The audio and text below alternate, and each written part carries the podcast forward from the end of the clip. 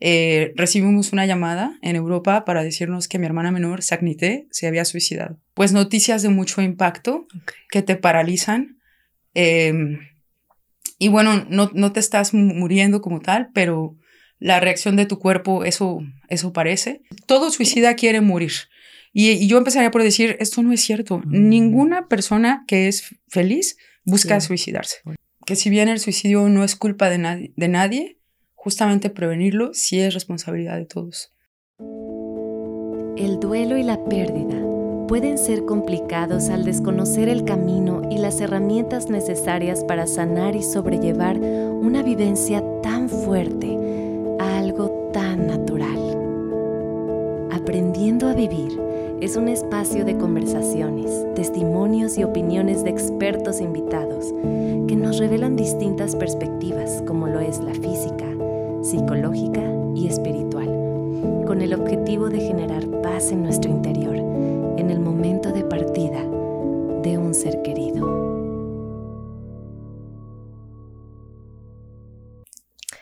Hola, ¿cómo están? Bienvenidos a un capítulo más del podcast Aprendiendo a Vivir. Yo soy Nati Cebrián y estoy muy contenta de que nos estén acompañando el día de hoy. Tenemos un tema muy importante de visibilizar y creo que este capítulo nos va a servir a todos. Hoy vamos a hablar del tema del suicidio y para este tema tengo a dos invitadas de honor que nos están acompañando el día de hoy y se las voy a presentar. Nuestra primera invitada es presidenta de la Fundación Elizabeth Kubler-Ross México. Tiene más de 20 años acompañando pérdidas y duelos. Y es una es pionera o es una de las pioneras de la tanatología aquí en Monterrey. Y ella es Alicia Hinojosa. ¿Cómo estás, Alicia? Bienvenida. Muchas gracias, Nati. Gracias por la invitación. No, no, no, al contrario, gracias por estar aquí, bienvenida. Em, creo que vamos a tener una charla muy interesante el día de hoy. Y nuestra siguiente invitada, les voy a platicar quién es. Ella es suicidóloga, investigadora y artista audiovisual. Ella crea capacitaciones, talleres, seminarios y experiencias transformacionales para profesionales de atención. Es considerada actualmente una de las mejores comunicadoras y conferencistas de México en temas relacionados con la prevención del suicidio, la violencia, la promoción del arte inclusivo, la cultura de la paz y la responsabilidad social. Cuenta con 20 años de experiencia en la industria de la comunicación y el arte audiovisual. Sus conferencias en los últimos cuatro años han alcanzado un público de 6 millones de personas. Ha estado presente en foros como Televisa, TV Azteca, El Heraldo de México, Tecnológico de Monterrey, entre muchos otros. Su obra más espectacular es la videografía del piso de tolerancia del Museo de Memoria y Tolerancia, merecedor de la medalla de plata del Festival Internacional Aviacom 2018, Alemania ganadora del Premio Mujer Tech 2021 en la categoría de salud y bienestar. Ella es actualmente presidenta de SAC Fundaciones y participa en proyectos de la ONU, UNICEF, ACNUR y la OMS en México y en el extranjero. Y ella es Faride Lara. Bienvenida, Faride. Hola, Nati, muchas gracias por la invitación. Al contrario, gracias a ti, gracias a ustedes por estar aquí, por su tiempo. Em, este es un tema que me interesa mucho que lo escuchemos y que aprendamos de ustedes, de lo que ustedes nos tienen que comunicar. Es un tema delicado y que vale la pena visibilizar y también hablar un poquito de los mitos y de todo lo que, lo que conlleva esta, esta situación del suicidio. Entonces, pues me gustaría comenzar contigo, Ari, de que nos platiques como, como un poquito sobre ti y cómo llegaste hasta aquí. Bueno, pues eh, a resumidas cuentas. Porque si no. yo, soy, yo soy de Querétaro, mi familia somos de Querétaro. Eh, tuve la suerte de irme becada a Francia cuando tenía 20 años eh, para estudiar dirección cinematográfica y allá me quedé 15 años trabajando para grandes cadenas de televisión. Soy la mayor de tres hermanas y la hermana que me sigue, Esther, también se fue a, a España poco tiempo después. Y mi hermana Sagnite se quedó en, en México eh, y teníamos una relación pues eh, relativamente cercana, donde pues aún estando lejos eh, nos reuníamos los domingos para, para hacernos videollamadas y así. Mm. y entonces fue muy sorpresivo cuando, bueno, hace ya 10 años, 11 años van a ser, de hecho este mes se cumplen 11 años, eh, recibimos una llamada en Europa para decirnos que mi hermana menor, Sagnité, se había suicidado. Entonces, obviamente esto fue un golpe muy fuerte para mí y mi familia. Em, yo de manera personal lo que te puedo decir es que entré como en un estado de shock muy fuerte. Sentí casi como si me diera un infarto, o sea, se me sentí que me, pues sí, se me paraba el corazón, eh, se me doblaron las rodillas, como que tuve un ataque de ansiedad donde también dejé, sentía que no podía respirar.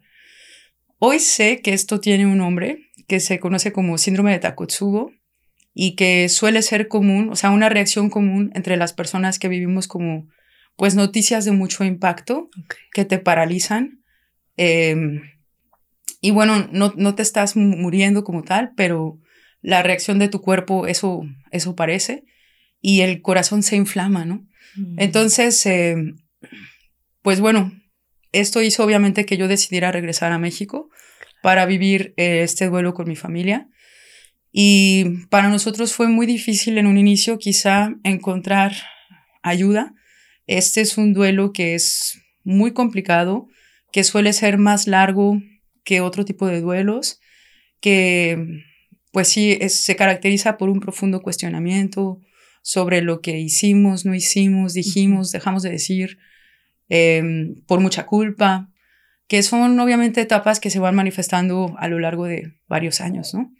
Em, también la Asociación Internacional de Prevención de Suicidio nos dice que cuando hay un suicidio, este impacta en promedio a 135 personas, de entre las cuales alrededor del 50% pueden pensar en suicidarse y seis cercanas a la víctima son susceptibles de intentarlo. Esto no quiere decir que todo el mundo lo tenga que intentar, pero quiere decir que nos convertimos en una población muy vulnerable y que a veces si no recibimos la ayuda adecuada, pues, eh, pues justamente puede vulnerarnos más, ¿no?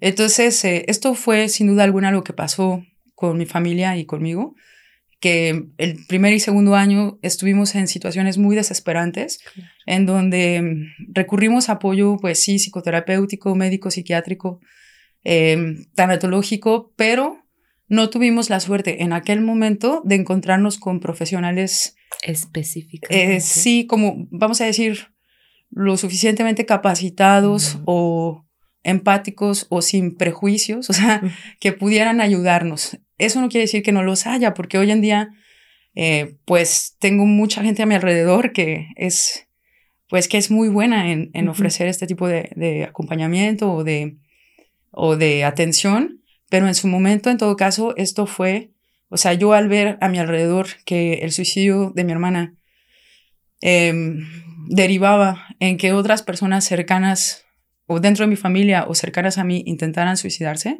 pues fue sin duda para mí una situación muy desesperante, de mucha angustia, que justo tiempo después eh, me llevó a mí a, pues, a estudiar justamente suicidología, la maestría, el doctorado, ahorita otra maestría, Em, ¿En dónde estudiaste eso? En España. En, en, un, bueno, primero empecé estudiando diplomados en varios países, en Argentina, en España, en Francia, en Inglaterra, y luego ya la maestría. Em, pero bueno, el, a lo que voy es que y reunir ese equipo de profesionales, tanto de médicos como psicólogos. En realidad la suicidología abarca muchas cosas, no solo profesionales de la salud, sino también comunicólogos, incluso arquitectos, o sea, porque, por ejemplo, hay lugares en particular donde hay más suicidios que en otros eh, y donde con ciertas herramientas arquitectónicas pues se puede justamente trabajar en prevención, en técnicas de prevención. Entonces la suicidología abarca muchas cosas. Eso, eh, eso es algo muy interesante, nunca había escuchado algo de eso. sí, está muy relacionado a pues atender este problema desde salud pública. Entonces, pues implica muchas otras áreas, pues, pero el tema es que esto fue precisamente lo que nos llevó a dar origen a SAC Fundación como una propuesta para trabajar en torno a la prevención del suicidio y la posvención y sobre todo el fomento de la salud mental y el bienestar emocional. Entonces, eh, pues ahorita ya llevamos varios años, eh, como que serán cinco, cinco constituidos, pero tres extras, o sea, ocho años.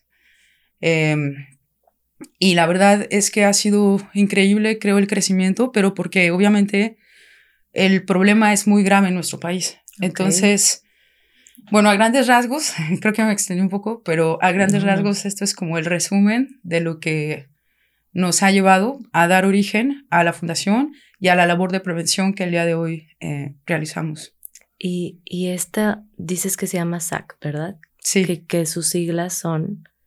Eh, S-A-K, porque de hecho mi hermana menor, que se suicidó, se, llama, se llamaba Sacnicte, que en maya quiere decir blanca flor, y le, todos le decíamos Sac, pero Sac en maya también quiere decir blanco.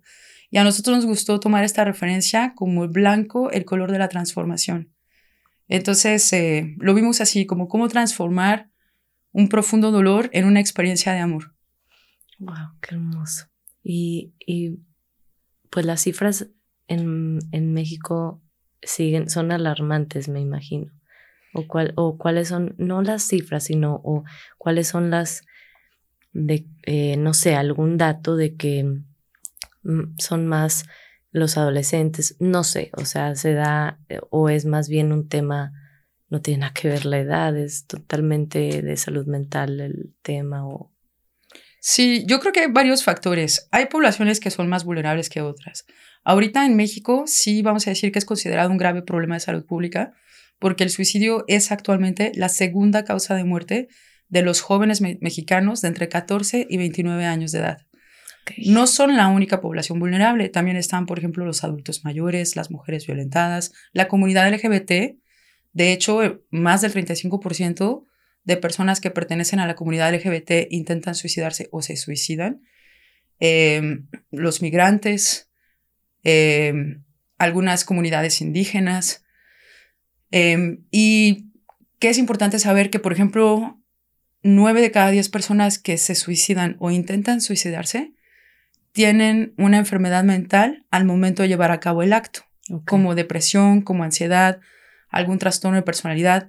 Y también hay que entender que en la cultura en la que crecemos, enfermedades mentales como esto, como las adicciones, como la depresión, la ansiedad, están súper normalizadas, que uno de cada tres mexicanos padece una enfermedad mental y que rara vez son atendidas, ¿no?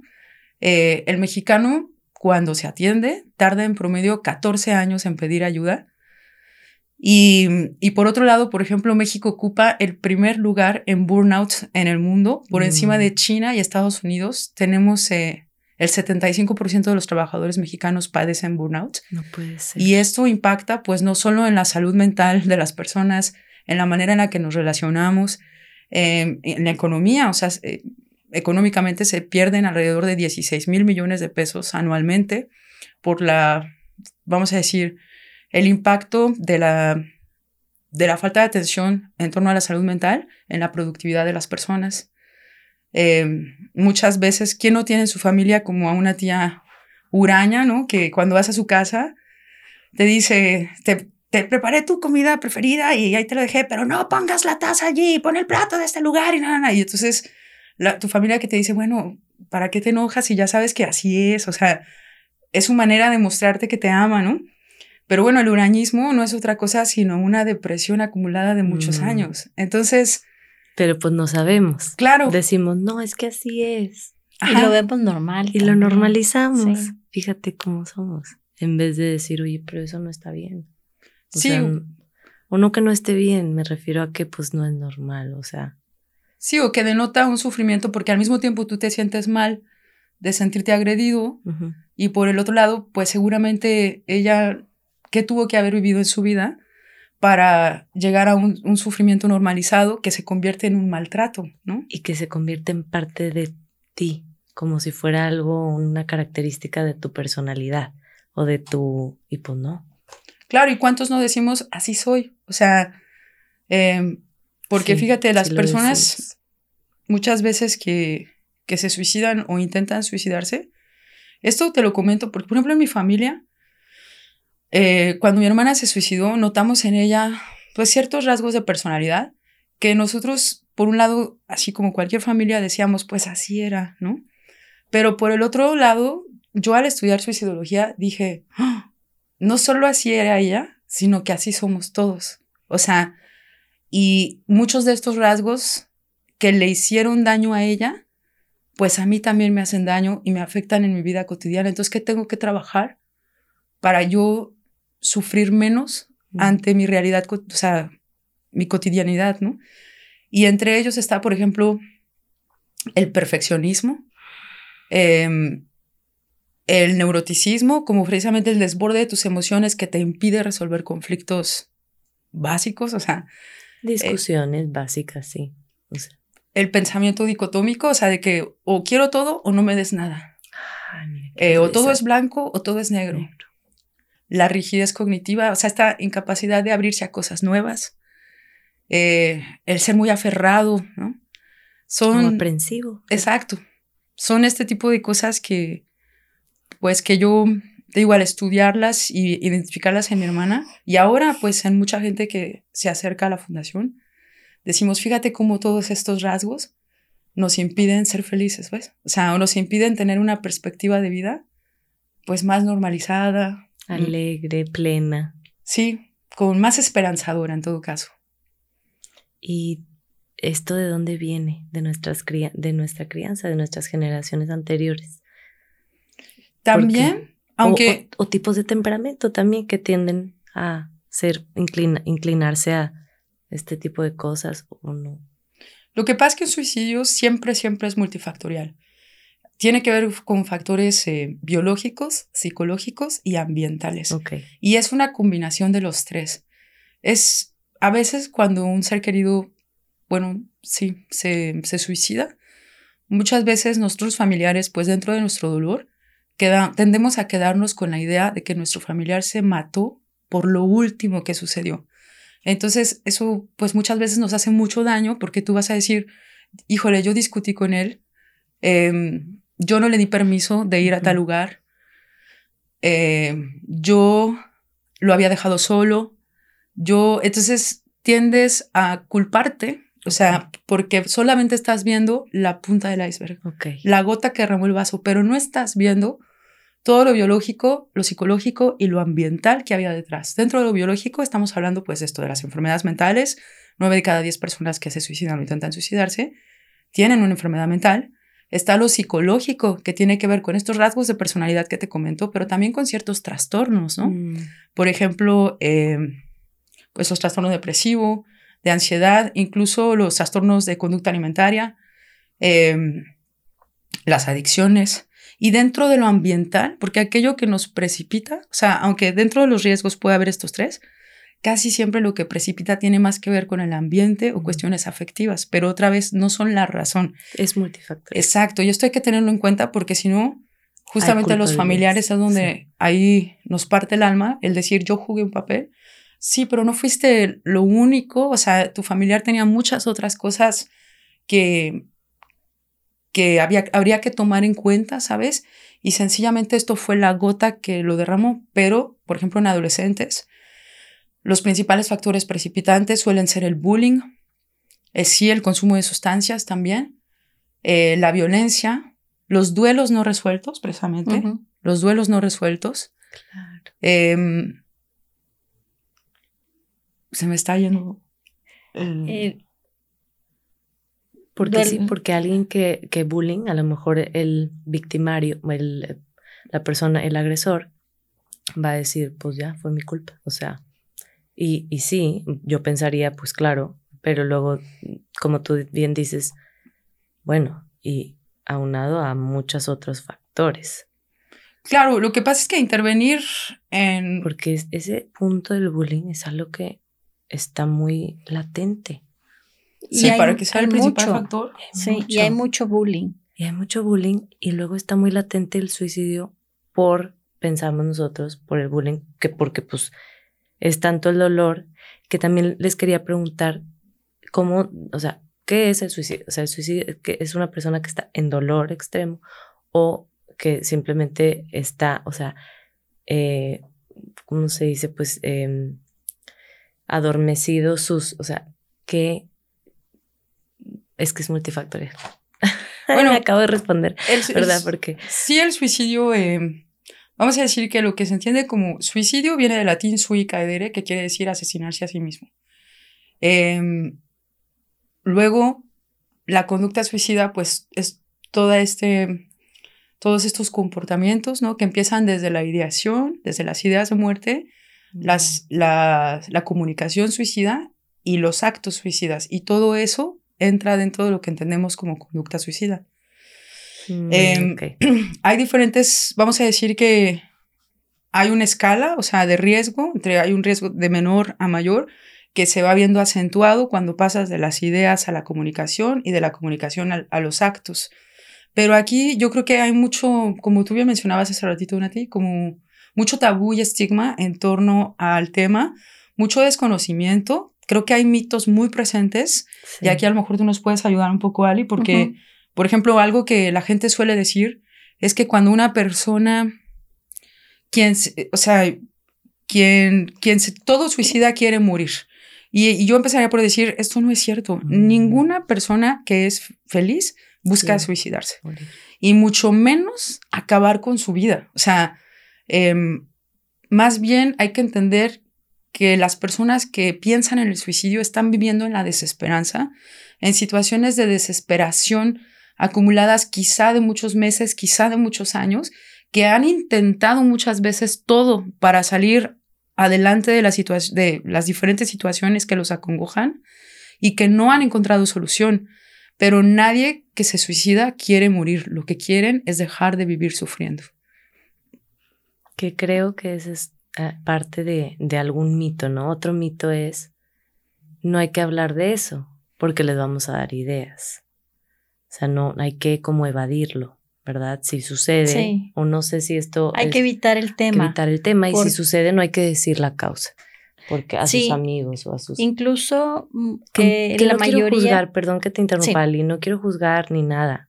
Eh, lo, hacen desde un lugar de, de para proteger, para cuidar, pero a veces no nos damos cuenta y estas cosas lo único que hacen es tapar el, el, problema y no eh, encontrar soluciones. Discúlpame, ya sino a veces, más bien la mayoría de las veces, la familia dice que murió por algún accidente o por un infarto o por algo y no dicen que murió por suicidio. ¿Por qué? Porque son juzgados muy, muy duramente. Y, y como decía Faride, hay mucho estigma y mucho tabú alrededor. Entonces, de por sí ya traen el, ese dolor tan grande y desgarrador del suicidio de un hijo, de un familiar, para que todavía la sociedad los juzgue, eh, en que no se dieron cuenta, qué habrán hecho, qué le habrán dicho. Entonces, todo eso hace que mejor la familia tape el por qué murió la persona. Y eso está, está, es, eso ayuda o eso no ayuda o si, si se supone que el suicidio afecta a 135 personas, pues mejor no mencionarlo, o sí.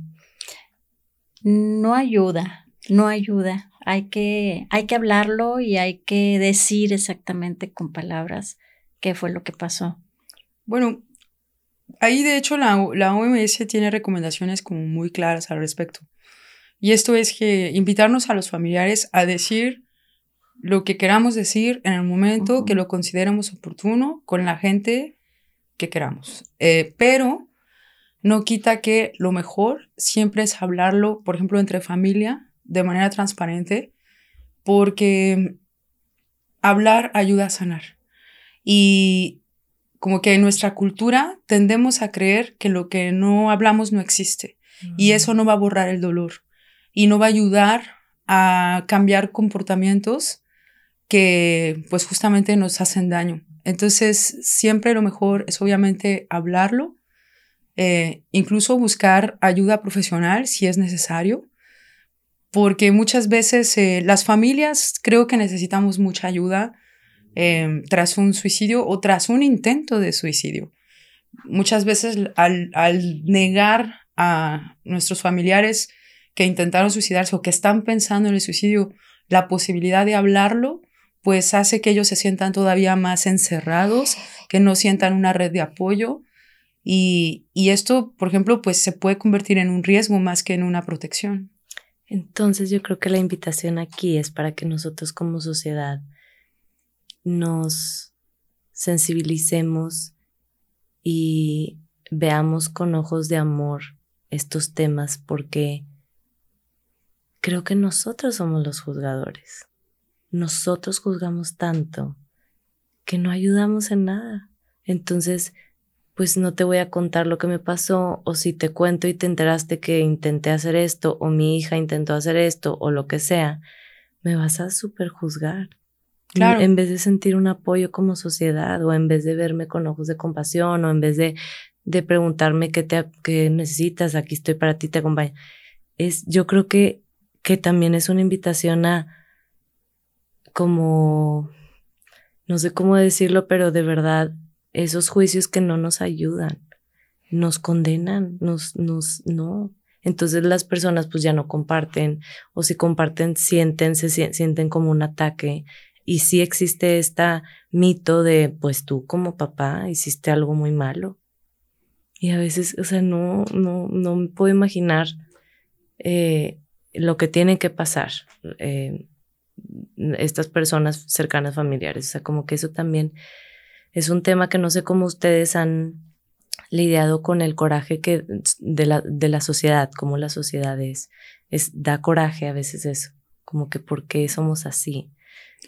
Pues yo pienso que siempre hay un porqué y tampoco es nuestra culpa, pero sí creo que está en nuestras manos el transformar conductas. Em, mucho tiene que ver estudiando, bueno, ese es otro tema, pero estudiando precisamente de dónde vienen los prejuicios que por ende dan consecuencia a la discriminación y al señalamiento, eh, pues tiene mucho que ver con la ignorancia y el miedo. Entonces el desconocimiento de los temas mm. es justo lo que nos lleva a desarrollar este miedo que preferimos señalar que afrontar o resolver. Ok. Entonces... Qué em, interesante. De aquí vienen pues los prejuicios. No es nuestra culpa porque al final los heredamos y nuestros padres a su vez los heredan y así eso forma una cadenita. Pero coincido contigo en que si partiéramos de una base de amor, podríamos ser más compasivos, no solo con el otro, sino sobre todo con nosotros mismos, porque uno no puede dar lo que no tiene. Entonces, muchas veces, así de duro que eres con el otro, pues suele ser mucho más duro contigo. Entonces, eh, pero sí tienes razón, Nati, porque la OMS nos dice que el tabú, el estigma y el señalamiento son los principales obstáculos para pedir ayuda. Ay, es que sí o que, o que tú dices, bueno, vamos a hablar de esto, sucedió esto y, y la gente a tu alrededor es como que, ay, y no te acerques porque qué miedo, no sé. Sí, es eso, es miedo. Es miedo disfrazado de lo que sea, sí. y... Porque igual el enojo, el enojo también es miedo. Es tristeza, ¿no? También disfrazada. A veces dicen, ¿no? Que el enojo a veces es como tristeza disfrazada. Entonces, bueno, fíjense también a dónde llegamos, o sea, la importancia de la inteligencia emocional en la sociedad. claro sea, la importancia de la salud mental, el, conocer tus emociones. Ah, me encantó algo que dijiste, Fari. Ay, Faride, yo Fari. Em, de cuando no hablas de algo, pues es muy difícil. Hasta tu cuerpo te lo, te, te dice, ya, sácalo. O sea, como que el, el, guardártelo, si no hablamos, si no procesamos. Entonces, bueno, es un tema que nos lleva a muchos otros temas, pero volviendo a esto, eh, ahorita que a lo mejor mencionas esto, me lleva a mí a otro mito muy expandido, que es precisamente el que las personas decimos, eh, el que se suicida es valiente o cobarde. Sí. Mm. Y le damos ya inmediatamente. Como que etiquetamos. Exacto, al decir esto es totalmente un juicio, ¿no? Es un juicio. O eres valiente o eres cobarde.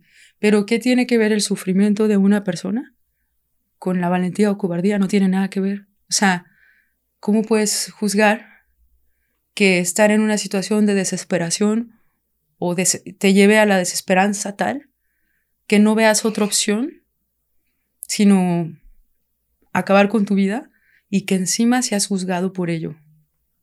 Sí, totalmente no me he puesto a pensar en eso, pero sí, sí, la, la sociedad tendemos a hacer eso. Y pues no. Por eso ahorita les decía, ¿Qué otras cosas? A ver, díganos qué otras cosas no ayuda, qué sí ayuda, qué no ayuda, cuáles son algunos mitos que ustedes han dicho. Híjole, yo quisiera que entendieran que esto así, eh, esto no ayuda, pero esto sí ayuda mucho. O sea, algo así, o lo más, de lo más básico que, que ustedes dicen, es que esto es lo más básico que hay que como entender. Otra cosa que, que también se da mucho es este, en la misma familia no hablarlo. No hablarlo, incluso cuando hay niños chiquitos, tampoco menos involucrarlos a explicarles lo que pasó. Es como eh, este el aparentar que no pasó nada, mm. aunque es un duelo muy, muy desgarrador, muy fuerte, pero el no hablarlo con la familia porque no saben cómo abordar el tema y, les da miedo. Es que sí, el miedo nos, nos atrapa. Incluso yo haría mención a algunos casos, Ali, que hemos recibido en la fundación, de niños o adolescentes que han intentado suicidarse precipitados por duelos no resueltos. Porque, porque nadie se sienta con ellos, o sea, o dicen, esto es un niño, está chiquito, no va a entender, em, no le digas nada, después le explicamos, pero luego nadie se sienta con el niño o con el adolescente a decir, mira, pasó esto, o sea, ¿cómo te sientes tú? Em, y ponerles atención, ¿no? Que y que hagan las preguntas que, quieran hacer para aclarar lo más que se pueda. ¿Y a partir de qué edad?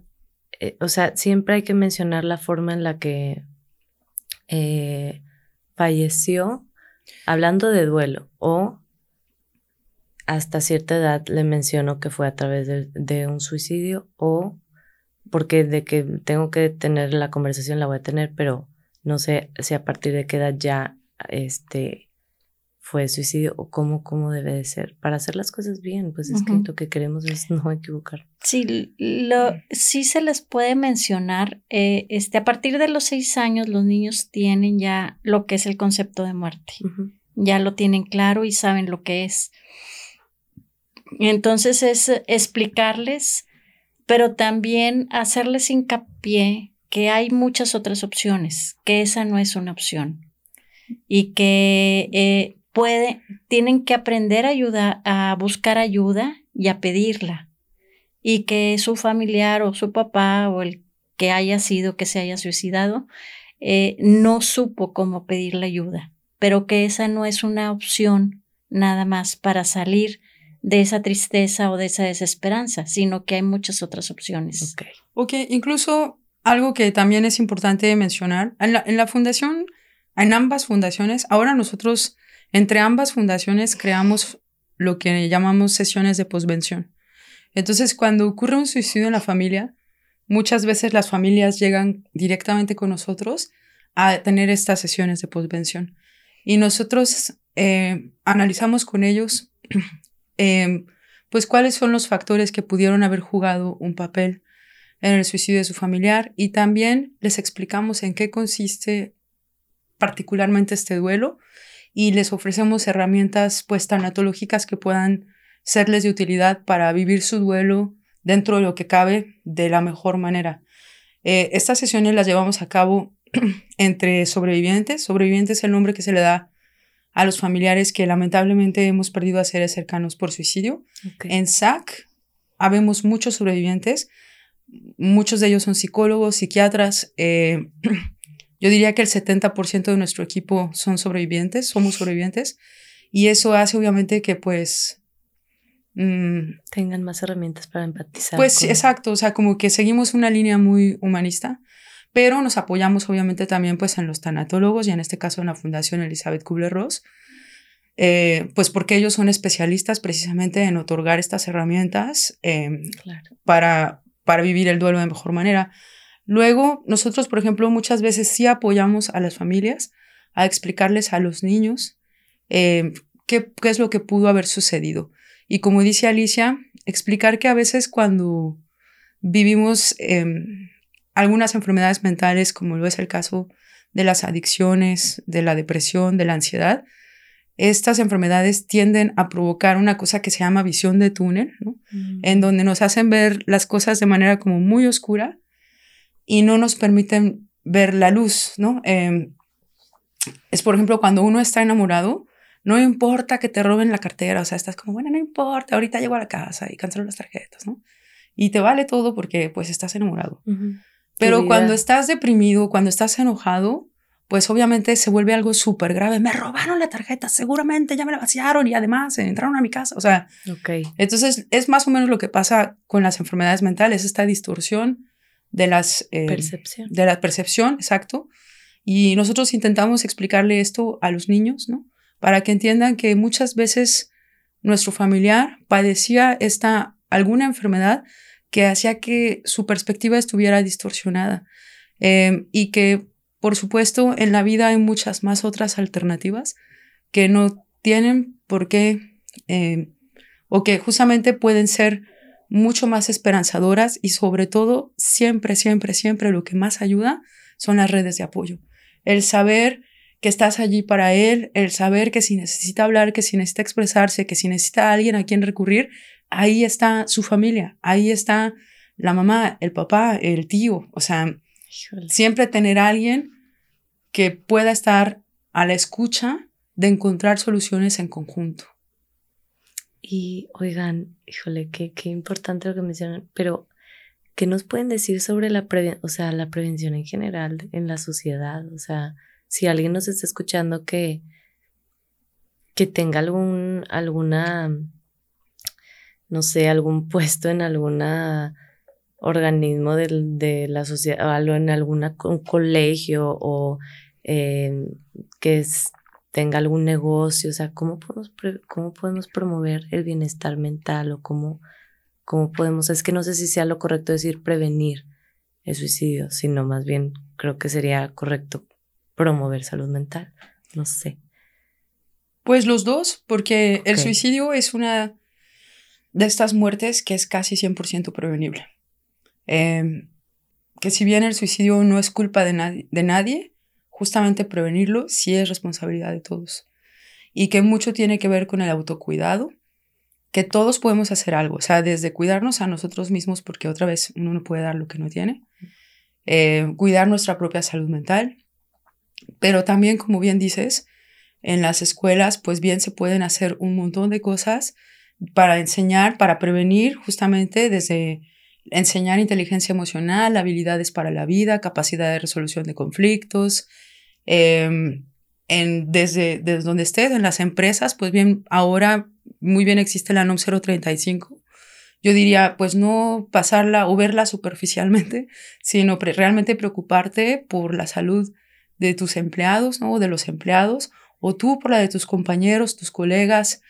Eh, siempre hay muchas cosas por hacer nosotros, en todo caso, trabajamos con instituciones públicas, privadas, organizaciones de la sociedad civil, gobiernos.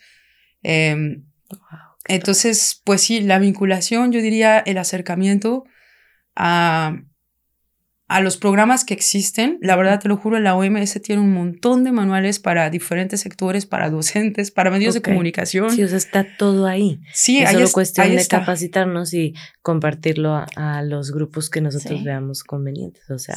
Sí, la capacitación es bien importante. Es la clave. Es la clave. O, o, si no, invitar a invitarlos a ustedes, a, o no sé si se haga eso de que, bueno, denos una plática, ya va a ser el, Día Internacional de la Prevención del Suicidio. No sé, o sea, estoy pensando, pienso en los adolescentes. Sí. Eso es muy común en adolescentes, entonces. Nosotros lo hacemos constantemente, constantemente estamos en escuelas, universidades, medios masivos de comunicación, eh, constantemente, vamos a programas de radio, de televisión, a empresas, o sea. Sí. Es que fíjate, por ejemplo, en estudiantes, si tú empiezas a decirles cuáles son los rasgos de personalidad de alguien que puede tener ideas suicidas, se empiezan a identificar. Y eso hace que se puedan acercar con alguien que, que, les pueda ayudar y los pueda apoyar. Híjole, sí, o sea, ah, me identifico, no necesariamente estoy viviendo algo así. O, conozco a alguien o un amigo, amiga, este, un primo. O incluso, sí, o sea, dándoles herramientas ellos solitos, creo que pueden motivarse y generar recursos. Yo me acuerdo mucho del caso de esta chica em, que justamente tiene dos intentos de suicidio, ella, bueno, tuvo dos intentos de suicidio, adolescente. Y luego dentro de sus amigos descubrió que descubrieron juntos que muchos de ellos están, estaban teniendo dificultades con sus padres, que se sentían rechazados, a lo mejor por sus looks, por sus intereses, eh, que padecían de bullying. Y entonces empezaron a hacer una red de, de chavos, o sea, que ahorita son, deben ser como ciento y cacho, y tienen reuniones como una vez al mes por Zoom de cuatro o cinco horas en donde se cuentan todo lo que viven, se dan tips de, no, es que sabes que yo le hice así, yo me metí a estudiar japonés, yo he hecho tal, no, a ver, cuéntanos qué está pasando en tu casa. Entonces, y ellos, por ejemplo, nos invitan constantemente o invitan a otra gente de, ah, es que invitamos a un psiquiatra, ah, es que invitamos a tal. Y entonces, pero ellos solitos, pues, o sea, es justo por eso recalco tanto las redes de apoyo, porque el sentir que cuentas con gente que, pues que te motiva a, ser, a sentirte mejor, a ser mejor y el que tú también seas ese tipo de persona, ¿no? Eh, pues es más, creo que hay mucho por hacer. Creo que hay muchas herramientas, el, sí, en lugar quizá de señalar, proponer, ¿no? En lugar de decir, ¿por qué no vas al psicólogo? Decir, si quieres te acompaño al psicólogo. O sea, em, creo que es más fácil, o sea, es más fácil cuando uno se siente mal sentirse acompañado para motivarse a tomar acción y entender que a veces cuando estamos deprimidos o ansiosos, pues muchas veces no, no podemos actuar, no tenemos la capacidad. Entonces es más fácil cuando alguien te toma de la mano y te dice, ven, te acompaño. O sea, Ay, sí, es lo que apenas te iba, les iba a preguntar. Si nosotros sentimos que alguien está como mm, teniendo ideas suicidas o, o que lo vemos Así como que, híjole, me suena más o menos que va por ahí. ¿Cómo podemos ayudar? O, o si alguien nos dice es que me quiero morir o así, o sea, ¿qué, ¿qué podemos hacer? Porque tampoco podemos obligar a nadie a, no, es que te obligo a que vayas a terapia, pero ¿cómo, o sea, cómo, qué, qué decir o cómo ser una persona que, que ayude en ese momento? O, o alguien alguna vez me dijo, no sé si sea verdad o mito, que a veces lo dices y como, es que me quiero morir o me voy a matar y que no es verdad, o sea, como que realmente no tienen la intención. Entonces quería preguntarles de eso, si es un mito, de que cuando lo dicen muy así, normalizado, no es cierto, no va a suceder, que, que es más bien que no le comentas a nadie. Bueno, de hecho, 8 de cada 10 personas que se suicidan lo dicen. Ay, Dios. Pero no dicen, muchas veces no dicen, me voy a matar. A veces sí. Pero muchas veces dicen, ay, estoy tan cansado que me gustaría no despertar mañana. Eh, me siento tan sin energía o muchas gracias por todo lo que has hecho por mí. O sea, entonces ahí creo que tiene mucho que ver en nuestra propia capacidad de escucha, dejar otra vez de normalizar esas expresiones que ahorita en México también es súper común, el de, ¡Ah! me quiero morir, ¿no? O sea, no, en realidad no te quieres morir, pero es una expresión que sencillamente se, se usa y la vemos como si fuera normal, ¿no?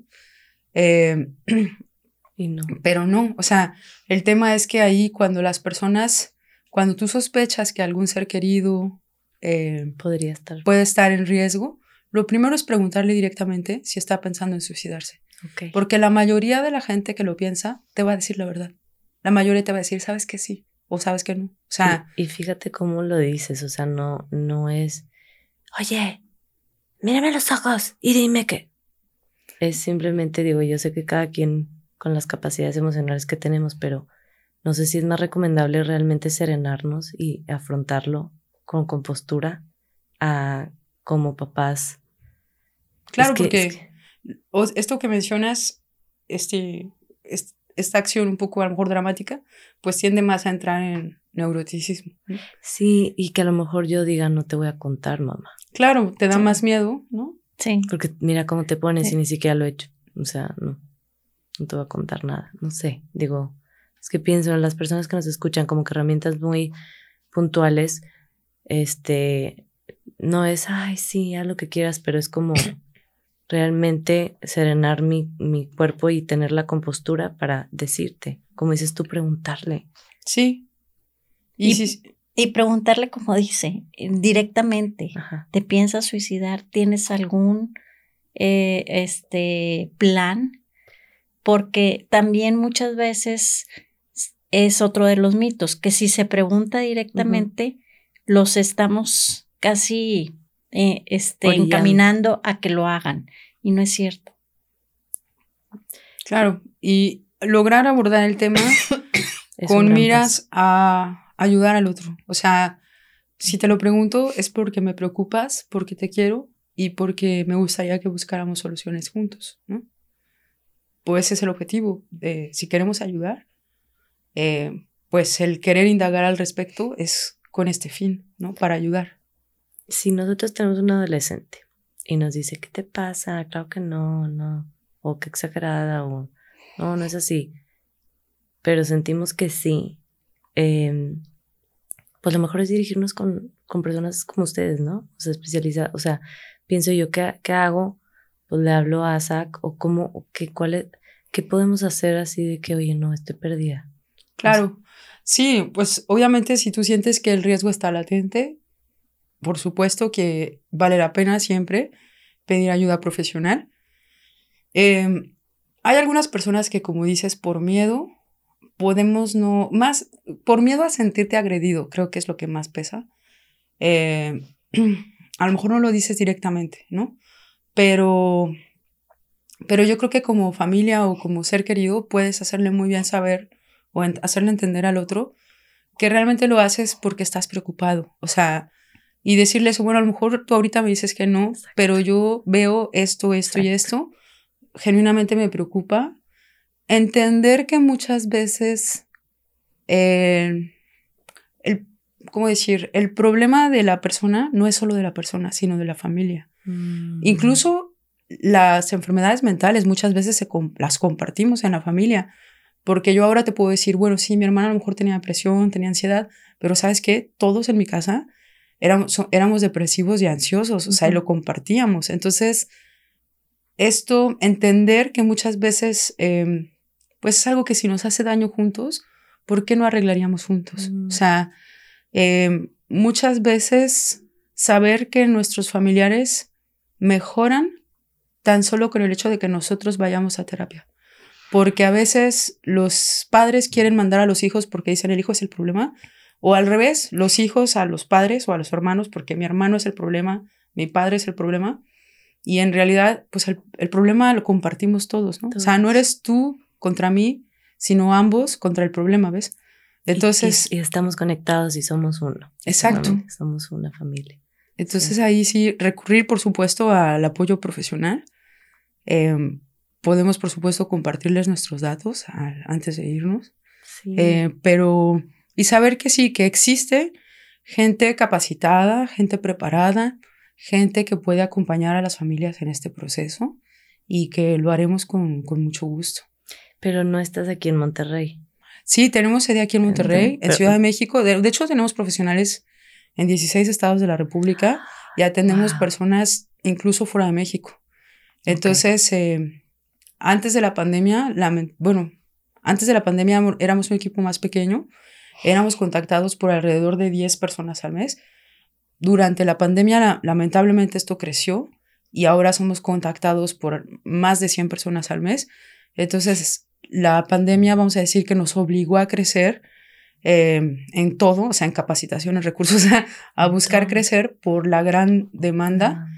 Eh, que pues lamentablemente hay en México. Y ahora tenemos muchísima vinculación, digo, saca a final de cuentas, somos una ONG con sus respectivos recursos limitados, pero tenemos mucha vinculación con instituciones públicas, privadas, eh, con profesionales de la salud, o sea, sin duda alguna vamos a acompañar, si nosotros no somos la solución, seguramente te vamos a canalizar con las personas que sí puedan ser una opción para ti. Híjole, qué padre. Y, y, bueno, Ali, ahora está, está toda esta parte de, de lo post, de la, del duelo, de, del proceso de, de, llevar esta pérdida. Entonces, platícanos un poquito sobre tu trabajo y, y la importancia de, de pues, buscar ayuda. Sí, eh, el, este duelo es muy diferente a cualquier otro tipo de duelo. Es un duelo mucho más largo, más difícil de procesar y de elaborar. Y entonces eh, eh, es, por eso también se necesita gente capacitada, mm. porque no cualquiera puede tratar este, este tipo de duelo. Eh, Y aquí es darles a los sobrevivientes herramientas para que puedan ir transitando su duelo de la mejor forma posible. Aparte de la comunicación que, haya entre la familia, es eh, a lo mejor que puedan hacer algo que les guste o que les gustaba y que dejaron de hacerlo por, por este acontecimiento eh, que vuelvan a retomar las cosas que dejaron en pausa. Eh, por ejemplo, si salían a caminar en la mañana o hacían ejercicio y dejaron de hacerlo, eh, que traten de volver otra vez poco a poquito a tomar sus uh, rutinas y sus formas de vivir como antes. por ejemplo, cuando hay niños, tratar de que no cambie tanto la dinámica familiar, mm. eh, que sus rutinas sean más o menos las mismas. Y una de las cosas que ayuda mucho es este, al finalizar el día, decir qué fue lo bonito o lo bueno que tuve en este día. Mm, qué interesante. Porque casi siempre nos enfocamos en lo negativo, en lo malo, en lo feo. Y, eso es lo que nos va a ir sumiendo. Entonces, siempre de una situación así salen también cosas buenas. Entonces es ver la luz dentro de esa oscuridad que tenemos tan grande. Eso que acabas de decir me encantó como ejercicio diario. Sí. con los eh, niños o con uno mismo. Y, realmente hace que eh, tu mente empiece a cambiar. La percepción y se empiece a enfocar. Sí, y, y es cada día porque hay que hacerlo de metas cortas, porque si hacemos cosas de metas largas, a veces no alcanzamos a terminarlas o no las hacemos y esto frustra también. Entonces es cada día como un repaso de tu vivir de ese día y, y qué fue lo que más te satisfaz, satisfació, satisfijo, creo. Satisfijo. Ay, no sé. Este, ¿Qué fue lo más satisfactorio en tu de, de, ese día? Y eso eh, ayuda mucho a ver la vida de forma diferente. Wow, ok. Y ayuda a ir, pues ir transformando tu duelo en, en algo más bonito y más esperanzador. Otro es eh, la escritura, el escribir. Eh, ¿Cómo te sientes? ¿Cómo estás? ¿Cómo estás viviendo esa situación? Que puedes eh, externar tus sentimientos, tus emociones, tus vivencias, tus enojos, este, contra quien muchas veces están enojados con el que se suicidó porque me abandonó, me dejó. Hay muchas gentes que dicen, es que no pensó en nosotros. Ajá. Y, y obviamente... O qué egoísta, dicen. Sí. Y obviamente no pensó en la familia porque no tenía esa capacidad para pensar en el otro porque su dolor le sobrepasaba. Entonces, este, eh, el hecho de, de, poder expresar todo esto, porque también la, dicen las personas, es que si lo expreso con alguien más me va a juzgar, porque le, le lo estoy criticando y lo estoy poniendo en mal o estoy diciendo que, que estoy muy enojada por esto. Entonces, el hecho de poder escribir y poder externar todo esto hace que, que la persona se desahogue y ayuda mucho. Ay, bueno, entonces, ¿cómo sobrellevarlo? Escribir, obviamente, llevar, bueno, yo diría que la terapia, ¿verdad? Sí, eso es indispensable. sí, es indispensable. Sí. Porque incluso el apoyo psiquiátrico si se considera necesario, porque porque muchas personas están peleadas porque dicen, ay, no, porque estoy viviendo un duelo, o sea, no necesito psiquiatra. Pero a veces tu duelo no te deja ser funcional o Claro. O funcionas mal, o sea, y, o lo sufres mucho. Entonces, ¿para qué? O sea, ¿para qué forzarte a vivir algo mucho, con mucho mayor sufrimiento que lo que puedes eh, evitar recurriendo al apoyo que existe, o sea, porque existe, ¿no? Y, entender que también, o sea, cualquier tratamiento es, eh, es temporal, pues. Sí, porque uno de los mitos es eso. Me van a empezar a empastillar y ya va a ser para toda la vida. Sí. Y entonces no quiero tomar ninguna medicina. Es un mito muy latente porque la gente dice, no, luego para soltarlo va a estar bien difícil, luego me siento bien mal y, y pues no. no es algo temporal. Eso también es un mito. Claro, pero muchas veces vamos a decir que el medicamento ayuda a que tú estés más tranquilo y en mejor disposición de trabajar lo necesario en psicoterapia. Porque si te, lo, si te lo vives en crisis, pues difícilmente vas a poder tener esta distancia para trabajar lo necesario, porque estás en la angustia constante de, pues sí, de la intranquilidad. Sí, sí, ¿no? No, no, hay un, no eres capaz de, de, de un poquito tener acceso a otras habilidades. Exacto. Para poder resolver. Sí. Tu, tu propio cerebro te, te juega, te juega en contra o no sé cómo decirlo. O sea, es, algo, por eso químico, por eso no es de que si quieres, ¿verdad? Es que alguien ve que sí es muy necesario y pues ya. Este, y que vale la pena, vale la pena. Híjole, es que son, son, es un tema que, que como decían ustedes, hay tanto temor detrás que es difícil. Em, ahorita pienso, ¿qué más podemos dejar muy en claro para que, eh, o, o, también este, a veces nos toca vivir estas situaciones con, con personas cercanas y no nos damos cuenta que nuestros comentarios que hacemos y que nuestros hijos adolescentes escuchan en casa o así, todo afecta. Entonces, como educarnos también sobre qué decir. Ahorita me gustó, Ali, que mencionaste a los niños, pero también a los adolescentes, a los adultos, a todos. O sea, como que enfocarnos en, hay otras formas de, o sea, escogió esa salida o cómo para que toda nuestra conversación del tema sea una conversación que ayude, que edifique, que, que mm, sea compasiva, que sí, que, que, vayamos cambiando poco a poco. Porque sí, es que a mí la cifra de 135 me queda así como que impacta a 135 personas. Pues entonces que, que los que estamos alrededor de esas 135, pues como estamos hablando del tema en casa, ¿qué decimos? No, que incluso, por ejemplo, incluso dentro de los mismos profesionales de la salud, como que la gente cree que, bueno, solo era el psiquiatra o solo era el psicólogo y no le impacta igual. Y a veces hay mucho más tabú y estigma dentro de los mismos profesionales porque pues también fueron sus pacientes, también les duele, o sea, también son seres humanos, ¿no? Sí. Eh, o en las escuelas, porque a veces, por ejemplo, una vez nos tocó intervenir eh, nos llamaron de, una escuela en, Ciudad de México em, porque justamente había ocurrido el suicidio de un chico.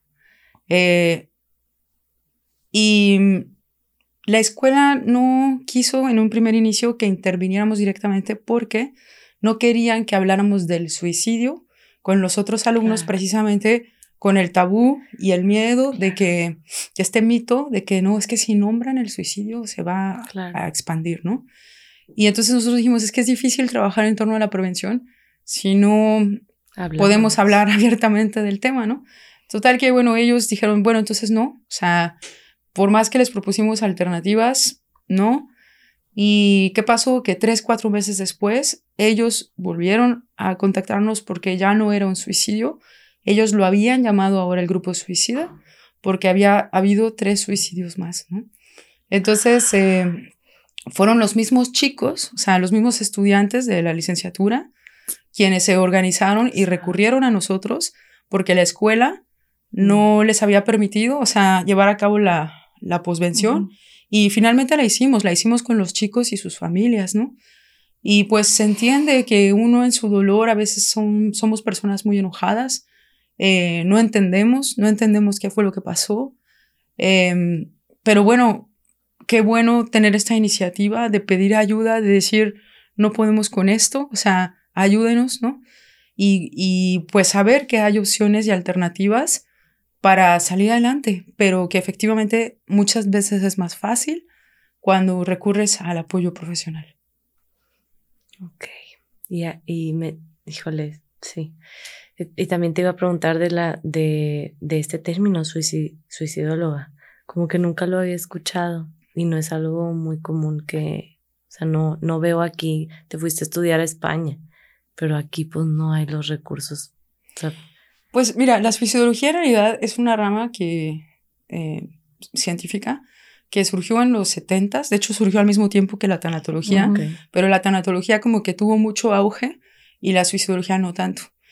El padre de la suicidología, de hecho, es Edwin Steinman, em, y él se especializó en precisamente en autopsias psicológicas. De hecho, él fue quien, el, el FBI recurrió a él cuando ocurrió este, la muerte de Marilyn Monroe y no sabían exactamente si se había suicidado o si había sido un homicidio o qué había sucedido. Y entonces recurrieron a Edwin Steinman, llegaron, llegó él con un equipo de pues, investigadores y llevaron a cabo esta autopsia psicológica en la cual determinaron que muy probablemente había sido suicidio. Pero de aquí surge la suicidología, ¿no? Eh, obviamente, bueno, ahorita ya llamada, las, lo llamamos el padre de suicidología porque fue el primero que acuñó el término suicidología como tal, aunque en realidad pues los, sus estudios están influidos por Durkheim, por mucho, muchos, mucha gente antes, ¿no? Em, y bueno, sí hay en México, la verdad es que sí habemos suicidólogos, no somos muchos, eh, porque pues lo platicábamos con Ali, a lo mejor una cosa es ser psicoterapeuta y otra cosa es ser, eh, una cosa es ser psicólogo otra cosa es ser psicoterapeuta y otra cosa es trabajar en clínico, ¿no? Y lo mismo pasa, o sea, yo, entiendo que uno no necesariamente tiene que ser todólogo, pero creo que hoy la OMS justamente recomienda el trabajo de la prevención en torno al suicidio, partiendo de la suicidología, mm. porque la suicidología ofrece un abordaje integral y multidisciplinario. Entonces, esto hace que los especialistas, vamos a decir, tengamos que o prioricemos el trabajar en equipo en pro o de la salud mental o el del bienestar de esta persona. O sea, nos preocupa más el que estés atendido de manera integral, que tengas un médico, un psiquiatra, un psicólogo, un acompañante, eh, preocuparnos por analizar realmente todas tus necesidades, trabajar con tu familia, eh, para que pues mejores, porque al final de cuentas la depresión y ansiedad son depresiones de las que se puede, perdón, son enfermedades de las que se pueden salir fácilmente, siempre y cuando pues las atendamos en equipo, ¿no? Entonces, eh, no habemos muchísimos especialistas en suicidología en México. Ok, como em, mencionaste antes de empezar que... alrededor de suicidólogos como tal, alrededor de 40, 50 a lo mejor. Ahorita, gracias a la reforma también de salud mental que surgió el año pasado, pues eh, Secretaría de Salud está muy preocupado por capacitar precisamente a todo el personal de salud, sobre todo de atención primaria, porque antes dejábamos la atención a la salud mental específicamente para psiquiatría o para psicología. Y hoy ya no, hoy buscamos atender a nivel primario, entonces buscamos prevenir comunitariamente. Entonces, hoy el modelo es otro, se busca mucho la capacitación. De hecho, nosotros damos diplomados en suicidología para profesionales de atención primaria y nuestros diplomados están avalados por Secretaría de Salud. Entonces, a través del Hospital Psiquiátrico Samuel Ramírez Moreno. Wow. Em, Mucho trabajo que has hecho. Te felicito. Gracias. Tú también, Ali. en serio que están muy cañonas. Pues es en vinculación. La verdad es que es en vinculación que, que pues logramos eh, llegar a más gente. Es que tiene que ser así. Sí, tiene que ser así. Y nosotros buscamos mucho esta vinculación porque en México hay como, no hay muchas organizaciones que trabajan en torno a la salud mental particularmente en prevención de suicidio, alrededor de unas 35 quizá. Y cuando mucho. Cuando mucho. Es que sigue siendo, les digo. Si el tema de la salud mental aquí estamos todavía muy atrás. En pañales. O sea, el tema de la salud mental, suicidio, peor. O sea, estamos años atrás. Estamos, digo yo, también me incluyo. Entonces sí, tenemos que hacer un cambio. Desde, pienso, les quería preguntar, el tiempo se nos acaba. Me encantaría hablar más con ustedes. Eh, no sé si ahorita nos, nos pudieran decir algo como para cerrar. O sea, lo que ustedes quieran decir, oigan, es que fueron muchas cosas, pero miren, se resume a esto de verdad o lo que sea. Lo que nos quieran decir para cerrar. Pero solo tengo una pregunta más. Yo tengo hijos chiquitos y mis amigas tienen hijos chiquitos. O sea, tienen tres años, cuatro, cinco, un año y medio. Entonces, ¿qué hacemos? ¿Qué hacemos? Porque nos dan miedo a, los mamá, a las mamás y a los papás de nuestros niños chiquitos. No queremos llegar a ese punto. Entonces, ¿qué debo de hacer? O sea, en general, atenderme, cuidarme, ser una mamá feliz en vez de perfecta, o con mis hijos, ¿qué prácticas debo de tener? ¿Qué cosas debo? O sea, algo que ustedes digan es que, en serio, si es tan sencillo como esto, practíquenlo, háganlo, o no, no es tan sencillo, de verdad es que es demasiado complejo, o pues esto otro, o no sé, no sé si hay algo que nos, para, para yo de verdad, eh, pues promoverlo, eh, porque nuestras, nuestras generaciones, mis, mis amigas, o sea, nos, no nos damos cuenta y a veces podemos estar haciendo cosas que luego a la larga no sé, o sea, no que caiga nuestra culpa, como decían ustedes, es que no, no o sea, luego los familiares, es que es mi culpa y yo hice, pero, pero bueno, pues somos, eh, al final del día, pues somos sus papás. O sea, y, y estos niños que, que, que han pasado por esta tragedia, pues también tuvieron papás y también, o sea que, no sé, eh, el papel de los papás es, es fundamental, es que, ¿no? Hablo desde el miedo de una mamá, ¿verdad? Yo en esto que comentas he descubierto que la única decisión que importa está elegir entre el miedo y el amor. Si partes de, cuando partimos de nuestros miedos, pues siempre el resultado va a tender a ser negativo. Mientras que si partimos de principios de amor, va a ser más fácil encontrar soluciones. No sé si sea como fácil o difícil, porque al final de cuentas creo que tiene que ver con la capacidad de cada uno, la disposición. La historia. Em, pero yo diría que quizá lo mejor siempre es pues partir de una buena comunicación, empatía, interés en el otro, el autocuidado, por supuesto, y siempre tratar de encontrar soluciones que partan de una perspectiva, de la perspectiva constructiva que da el amor y no el miedo. es lo que yo diría. Me encanta esa respuesta. Muchas gracias, Ali. Bueno, yo, eh, este, sí la comunicación, pero el también validarles cómo se sientan.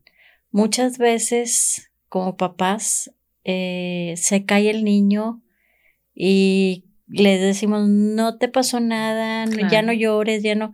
Y eso hace que cuando sean grandes no puedan expresar lo que sienten, no puedan expresar su dolor, no puedan, y, y son bombas de tiempo. Totalmente. Entonces, este, el validarles de, sí, yo sé que te dolió, yo, y, y que el niño sienta esa empatía y esa contención, ese amor que, y protección que puede tener de, de sus papás.